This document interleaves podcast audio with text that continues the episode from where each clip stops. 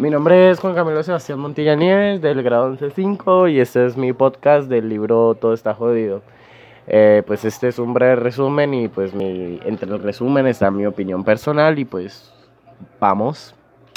Eh, solemos pensar que evitar el temor y el dolor es un camino a vivir una vida más feliz.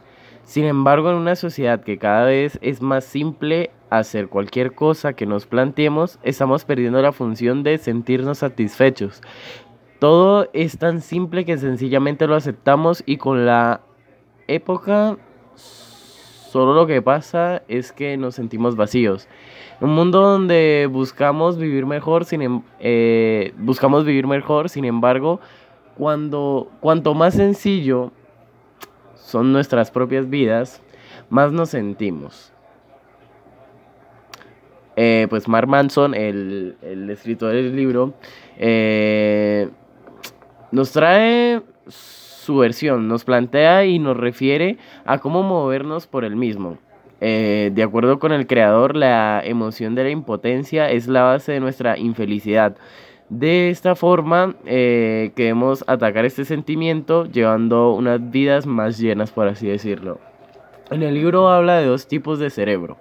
El, el denominado el cerebro pasante y el cerebro emocional que, como su nombre eh, sugiere, se delegan de tomar elecciones de manera lógica y de considerar nuestras propias emociones respectivamente. Podría parecernos que si solo tuviéramos el denominado cerebro pasante, seríamos capaces de tomar superiores elecciones y lograr nuestros propios fines con mucha facilidad. En Eh, pero sin embargo, la verdad es que a menos de que tengamos nuestras propias emociones, es bastante viable eh, que nos importen siquiera nuestros propios fines. Eh, esto lo enseñó la situación de Elliot, un hombre al que estriparon un tumor en el óvulo frontal, la pérdida de dicha cantidad del cerebro que perdiese eh, hizo que perdiera la capacidad de procesar sus sentimientos, de manera que finalmente, eh, finalmente de la operación de ellos padeció un enorme cambio. Pasó a no importarle ni una de sus metas anteriores, abandonó el visitar reuniones de negocios, sustituyó los partidos de sus hijos por tiempo viendo la televisión y perdió la dirección que seguía hasta entonces. El ejemplo de Elliot nos muestra que aunque frecuentemente consideremos que nuestras propias emociones nos, eh, nos realizan más eficientes, la verdad es que esas emociones son además el motivo por la que estamos dispuestos a continuar adelante un día más.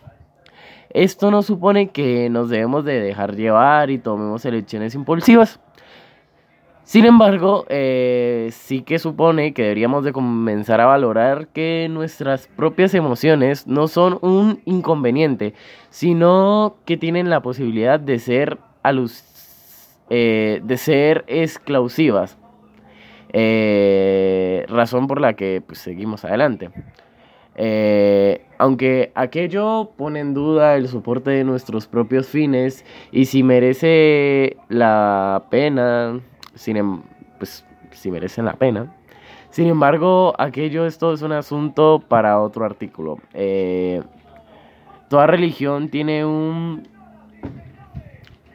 un ah, toda religión tiene en común que, que da un sentimiento de esperanza y fe a sus seguidores.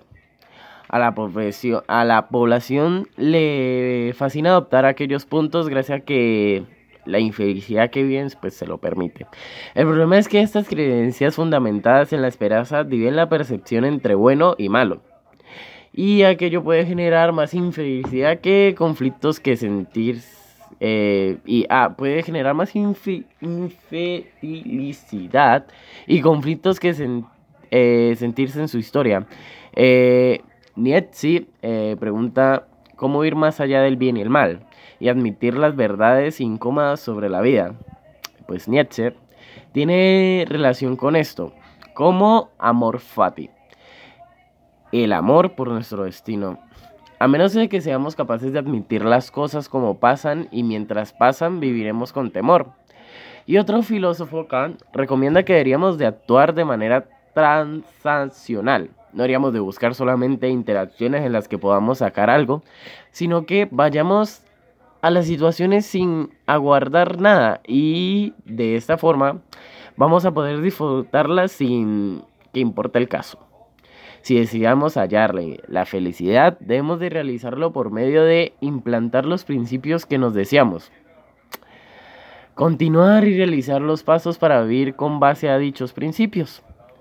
A partir de pequeños nos enseñan a guardar regalos y aprendemos a asociar la compra de objetos como una forma de sentirnos llenos, una forma de sentir una felicidad y felicidad y llenado. Eh, trabajar miles de horas, pues en un empleo que en un empleo que no nos gusta para comprar el carro de nuestros sueños, ya bien sea la casa de nuestros sueños, ir a ese restaurante que tanto nos gusta, ir a un viaje que tanto necesitamos porque necesitamos despegarnos de la sociedad y cosas así. Eh, pero sin embargo, el problema con este enfoque está en que la manera de llenarlos es efímera y nos lleva a buscar más y más maneras de estar llenos. Una vez que realicemos ese viaje, no eh, digamos, hay un síndrome que se llama el síndrome del viajero de París. Entonces acontece que todo el mundo tiene eh, considerado París como la ciudad del amor, la ciudad más elegante del mundo, que es especial, que es maravillosa, pero cuando llegan allá se dan cuenta que todos piensan en ellos, eso, excepto los habitantes de esa misma ciudad. Y pues en sí se decepcionan, ya que ellos pensaban que literalmente allá iban en barquitos, eh, todo mundo derrochando amor por todo lado, y pues no es así. Eh, la verdadera felicidad, conforme al creador lo plantea, llega una vez que nuestro confort nos es dependiente del bienestar que nos proporcionan los productos que podamos mercar. O sea, va más allá de algo material, o sea, más allá de una simple persona, más allá de una simple mascota, más bien está dentro de nosotros. Eh, y pues al estar dentro de nosotros viene del proceso, ¿no? Eh, debemos de saber que la felicidad no se consigue de la noche a la mañana, sino que pues se debe forjar. Y pues las cosas no siempre salen como, como las tenemos, pero como las planeamos, perdón. Pero una vez estamos en la clase de filosofía y nos dimos cuenta de la siguiente pregunta, nos planteamos lo siguiente, que no puede existir la felicidad sin la infelicidad. Debemos de primero saber cómo es sentirse mal para poder apreciar el sentirse bien. Si toda la vida has vivido feliz, al final al cabo te va a volver infeliz por estar feliz. Eh, suena suena enredado, pero es la verdad. Al final al cabo, pues debemos de tener a veces nuestros momentos amargos para saber, entender y comprender que no todo en la vida es color de rosa, pero algunas situaciones se deben de poder valorar porque valen la pena valorarse, ya sean por, lo más pequeñas que sean, o sea, eh, una comida con alguien que nos agrada, compartir en familia, ver a, esa, a un familiar que no vemos desde hace tiempo, como lo que pasa en los diciembres, que después de todo el año de no ver a toda tu familia, de la nada todos están reunidos en la misma casa, comiendo, riéndose, llorando porque ya faltan 5 para las 12 y cosas así. Eh, entonces en sí el libro lo que nos deja es que debemos de dejar de buscar la felicidad en las cosas, o sea, no por estrenar el nuevo celular, las nuevas zapatillas, la nueva camisa, eh, tener, no sé, bueno, bueno, a ver, el tema de la pareja, o sea, la pareja claro que te puede hacer feliz, pero la cosa es esta, para hacer feliz a tu pareja, desde antes tú debiste estar feliz porque necesitas estar bien, pues psicológica, mental, económicamente, para poder hacer esa otra persona feliz, ya que no sería solo una persona, sino que serían dos. Y pues la cosa es que la felicidad viene dentro de nosotros. La felicidad no es solo una satisfacción por haber acabado algo, eh, haber comprado algo, haber comido algo. Aunque en mi caso, pues mi felicidad está prácticamente en comer porque eh, no sé, a veces la felicidad es vaga. A ver, es depende del punto donde la veamos, porque lo que a mí me puede hacer feliz, a otra persona no le puede hacer feliz. Así como a mí me pone feliz, no sé, jugar videojuegos, a lo mejor a mi madre no le gusta y ella prefiere ver novelas. Eh, es, en sí son como los gustos.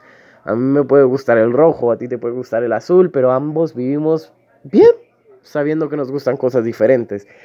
Eh, el libro simplemente nos hace hacer una retroalimentación de quiénes somos, cómo estamos psicológicamente y hacernos preguntarnos a nosotros mismos si estamos bien, si está bien como estamos, si estamos a gusto con la vida que estamos viviendo y pues que si no estamos a gusto pues que la cambiemos y que aprendamos a tanto convivir con las demás personas como a convivir con nosotros mismos porque eh, porque a ver hay personas que pues no están felices consigo mismas por el simple hecho de que no les gusta su físico, no sé, no les gusta su nariz, su cara, el tamaño de su boca, mm, los barritos, etcétera, etcétera, etcétera. Así que el libro básicamente nos hace tener una reflexión sobre la autoestima.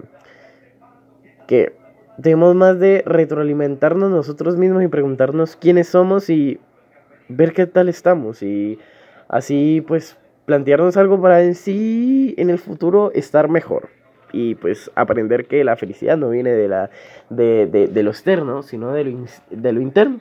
Y pues ya, creo que eso sería todo.